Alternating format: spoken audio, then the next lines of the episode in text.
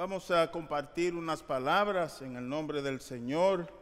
Ojalá que el Santo Espíritu no solamente bendiga mis labios, sino también que bendiga los oídos y los corazones de ustedes y conjuntamente con eso que bendiga también sus hogares y a sus familias, donde quiera que se encuentren en este momento.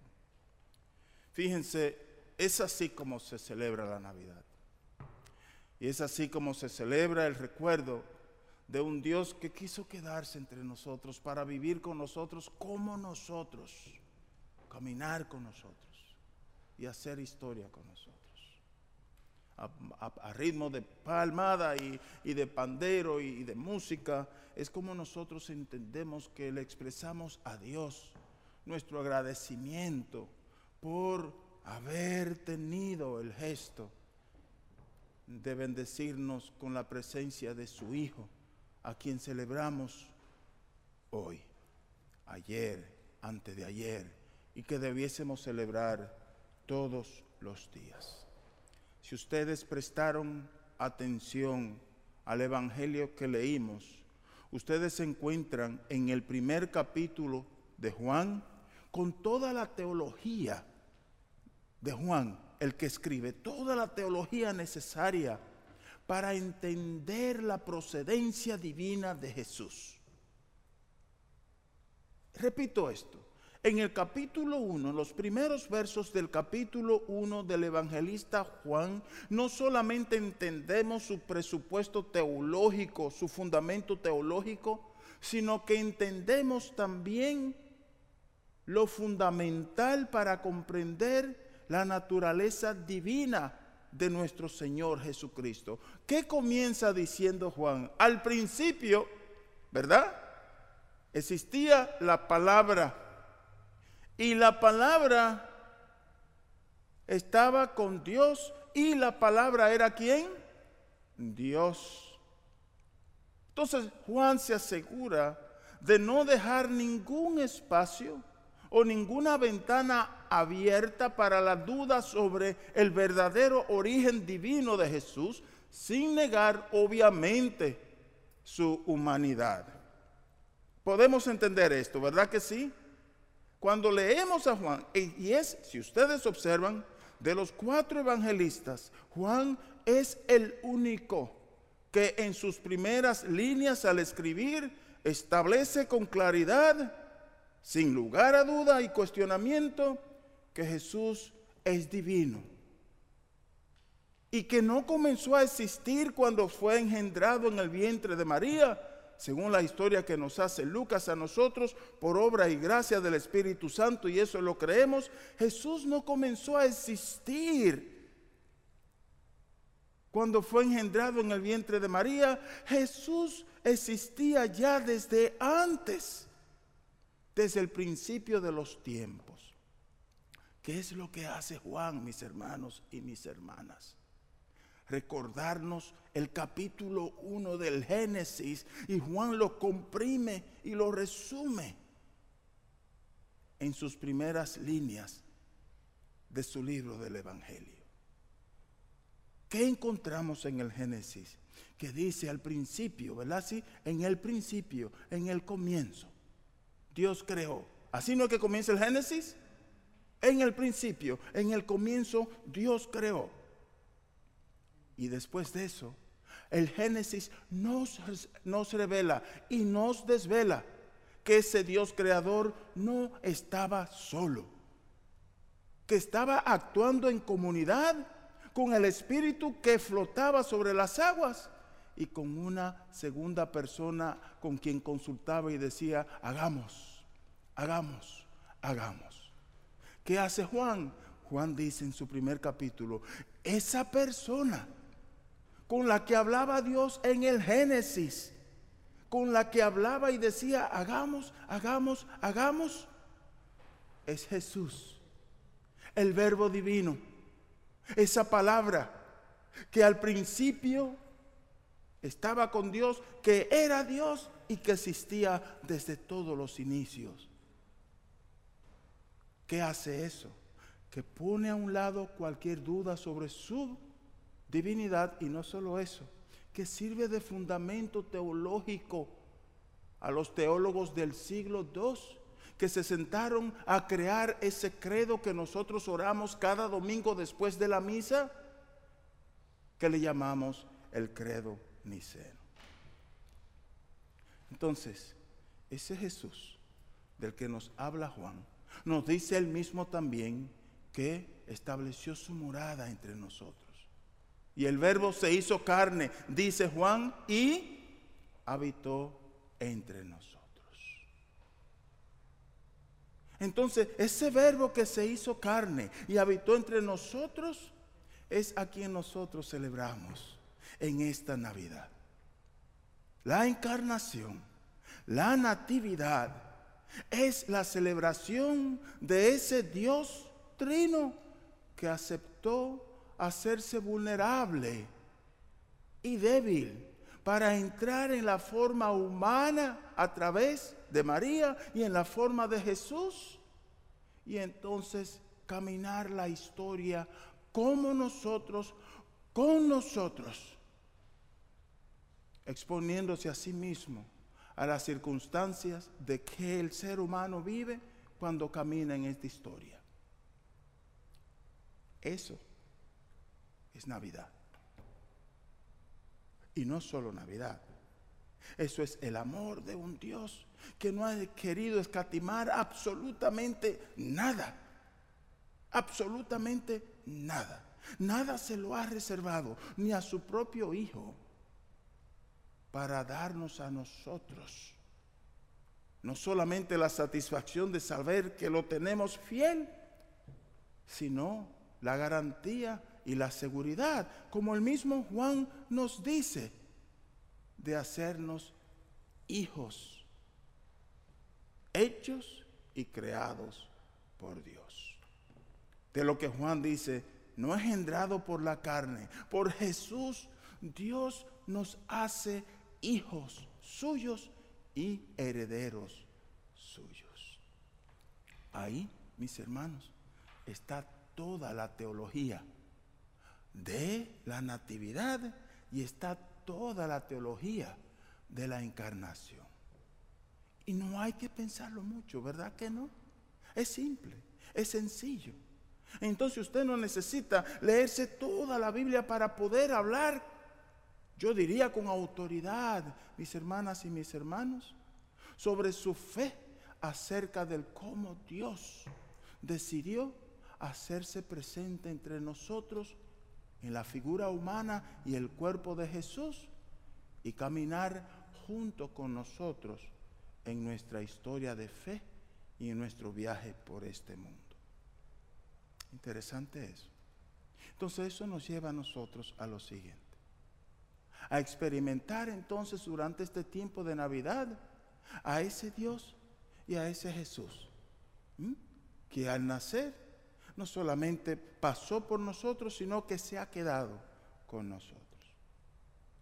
De ahí que nosotros debamos entender entonces, en base a la experiencia de la Virgen María y de José, lo que nosotros cantamos en las posadas, ¿verdad que sí? Y lo que tratamos de celebrar en las posadas, ese viaje de José y de María, para dar el nacimiento de Jesús, nosotros podemos experimentar eso como una especie de sentimiento muchas veces ambivalente, como un sentimiento doble. Y en esta época, más que en ninguna época, tal vez nosotros podemos entender el dolor y el sufrimiento de María. Y todavía en medio de ese sufrimiento, experimentar la alegría y el gozo de saberse elegida por Dios y saberse la madre del niño Dios que acababa de nacer para ella y para José en la oscuridad y en la soledad de un establo. En ese sentido, mis hermanas y mis hermanos, los sentimientos encontrados en el tiempo de Navidad son tan naturales a nosotros como lo fueron para María y para José la noche del nacimiento del niño Jesús. ¿Cierto o no? ¿Quién como compañero no experimentaría inseguridad e incertidumbre en los momentos en que su mujer está a punto de dar a luz y no ha encontrado todavía un lugar donde ella pueda hacerlo. Dígame, ¿qué caballero no experimentaría pavor interno sabiendo que su hijo que viene al mundo, la madre de ese hijo no encuentra dónde ponerla para que pueda dar a luz con la dignidad que debe hacerlo toda criatura humana? Y más aún que mujer, sabiendo que viene su criatura, en el caso de María, su primer hijo ¿Qué mujer no sentiría pavor? No sentiría romperse por dentro e incerteza cuando sabe que está a punto de dar a luz y todavía no encuentra una cama donde acostarse para dar a luz. ¿Verdad que eso crea una especie de sentimiento doble? Por un lado, sé que viene, estoy alegre, pero no tengo dónde ponerlo a nacer. Y con todo eso, los pensamientos de riesgo y lo que pueda pasar y cómo puede ser nacer la criatura. Decimos esto para ayudarnos a entender a nosotros. ¿Por qué si en este tiempo, en este día, si el 24 de la noche o los días previos, algunos de ustedes aquí y en Facebook experimentaron una especie de gozo y alegría? ¿Verdad que sí? Como se dice, dulce y amargo en torno a la Navidad. No crean que ustedes son anormales. Son sentimientos perfectamente equilibrables y son sentimientos que se pueden explicar a la luz de lo que somos nosotros como seres humanos. En este tiempo hay personas que habrán podido experimentar la Navidad con un poco de alegría ocasionalmente y con algo de tristeza ocasionalmente. Hay quienes han perdido seres queridos antes de la pandemia, durante la pandemia y muy reciente antes del nacimiento de Jesús. Entonces esas personas sí tienen razón para no abrazar con todo gozo este tiempo de Navidad, sino que en una mezcla de qué bueno que nace el niño y lo celebramos, todavía sentir la pena y el dolor de aquellos a quienes han perdido. Pero explicábamos lo de María precisamente para que entendamos que si nos pasa eso y vivimos esos sentimientos, no estamos cometiendo nada contra el gozo de la Navidad, por el contrario, nos estamos manifestando tan humanos como se manifestó María y se manifestó José la noche del nacimiento del niño rey y el salvador del mundo. Entonces, ¿qué hacemos? ¿Siente gozo? Déjelo salir. ¿Siente tristeza? Déjela salir mirando la foto de un ser querido que ya no tiene a su lado, siente pena y le brotan unas lágrimas, déjela salir.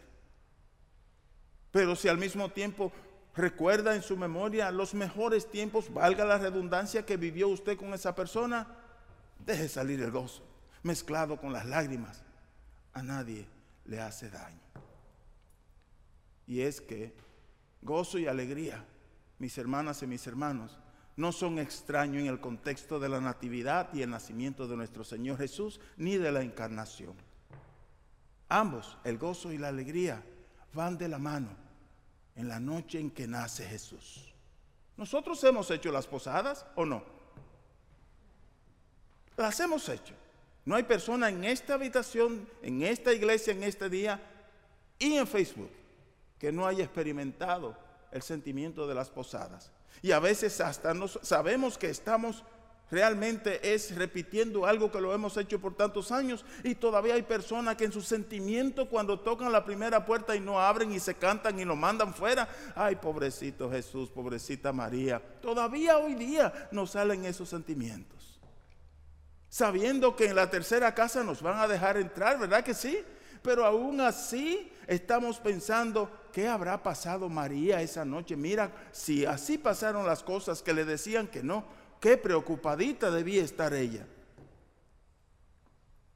Sin embargo, mis hermanas y mis hermanos, eso es la historia de nuestra vida. El sentido de el dolor y la alegría que tenemos que aprender nosotros a mezclar con nuestra fe y con nuestra esperanza. Cuando nosotros hacemos las posadas, estamos diciendo que por encima del dolor todavía está el gozo y la esperanza de que trayendo a Jesús a nuestras vidas y dándole un espacio para que nazca, nosotros podemos hacer una diferencia en el mundo. Y algo en lo que posiblemente muchos de nosotros no haya podido caer en cuenta es que en la historia de María y de José no hay una casa que se abre esa noche, ¿verdad que no? En la historia de ellos lo que encuentran es un establo. En la historia de nuestras posadas nosotros concluimos con una casa que abre y entonces cantamos y gozamos. ¿Y sabe qué es lo que estamos haciendo, mis hermanas y mis hermanos? En esa tercera casa donde nos abren las puertas, expresando una aspiración de que ojalá que así mismo hubiese sido con María y con José la noche que nació. Y ojalá que nadie, ningún ser humano en el mundo entero, encuentre las puertas cerradas cuando anda buscando refugio y buscando consuelo y buscando un lugar donde poder pasar la noche. En otras palabras, nuestras posadas son un canto de esperanza que tratan de corregir lo mal hecho con José y María, pero que tratan también de corregir nuestro sentido y muchas veces nuestra tendencia a rechazar a los demás por la razón que sea. Lo que decimos es, nadie debiese ser rechazado en este mundo, como tampoco Jesús, el niño, María, la madre, ni José debieron ser rechazados aquella noche en la que el bebé iba a nacer. Entonces ustedes y yo, cuando hacemos posadas, sean virtuales o sea en persona, estamos abriendo nuestros labios y sugiriendo una revolución en el mundo. Revolución que abra las puertas. Pero no estamos hablando de revolución armada, porque nosotros los hispanos, cuando escuchamos la palabra revolución, no podemos imaginarnos sino arma de fuego, cañonazos y muchas gentes muertes. De eso yo no estoy hablando. Yo estoy hablando de revolución que transforma, de revolución que cambia las cosas, que cambia los modelos y los estilos y que crea una sociedad justa donde todo el mundo encuentre un espacio en el gran mesón de Dios que es este mundo. De eso estoy hablando. Y entonces así, mis hermanas y mis hermanos, nadie deambula por las calles porque no encuentra un lugar donde vivir. Y nadie se expone a vivir meses en el camino y apostarse al otro lado de una frontera que ha decidido no abrir sus puertas. Sino que en ese sentido todos nos consideraríamos parte de este mundo, pertenecientes a Él y dueños de una partecita suya nacimiento de Jesús nos recuerda a eso. La celebración de las posadas nos recuerda eso. Nos recuerda que no está bien que rechacemos a las personas por su estatus social. Nos recuerda que no está bien que rechacemos a las personas por su color. Nos recuerda que no está bien que rechacemos a las personas por su origen o por su idioma o por su estatus legal el nacimiento de Jesús y lo que ocurre con la Virgen nos recuerda que todos pertenecemos a un Dios que ha querido darnos a todos y a todas las mismas oportunidades y que no podemos negárselas a nadie. En ese sentido, la Navidad es mucho más de lo que muchas veces nosotros hacemos de ella. La Navidad no son las luces, no es solo la música, no es lo que podamos comer o compartir. La Navidad es todo aquello que nosotros podemos conservar como nuevo proyecto humano para que Jesús nazca todos los días, no el 24 de diciembre, en nuestros corazones, en los corazones de los demás, en nuestros hogares y en este mundo. Dice Juan, en un momento de su lectura del día de hoy, y la palabra se hizo carne. Dios se hizo carne para quedarse con nosotros. Mis hermanas y mis hermanos, que nosotros podamos identificar a Jesús en cada persona con la que nosotros entramos en relación. Que podamos identificar a Jesús y a María y a José en cada persona que anda buscando una oportunidad para poder moverse hacia adelante. Y que no seamos nosotros los que le cerremos las puertas, sino que se las abramos para dejar que cada persona pueda alcanzar el mayor nivel al que puede llegar y la plenitud mayor de la felicidad y de la realización humana. Que el niño Dios nos ayude. Que el Padre Creador que se hizo carne a través de su Hijo siga caminando la historia con nosotros. Y que nosotros abramos nuestros corazones de par en par para que ese niño Dios siga latiendo en medio de nosotros. Porque sí que se siente bien cuando uno siente que Dios vibra dentro de uno.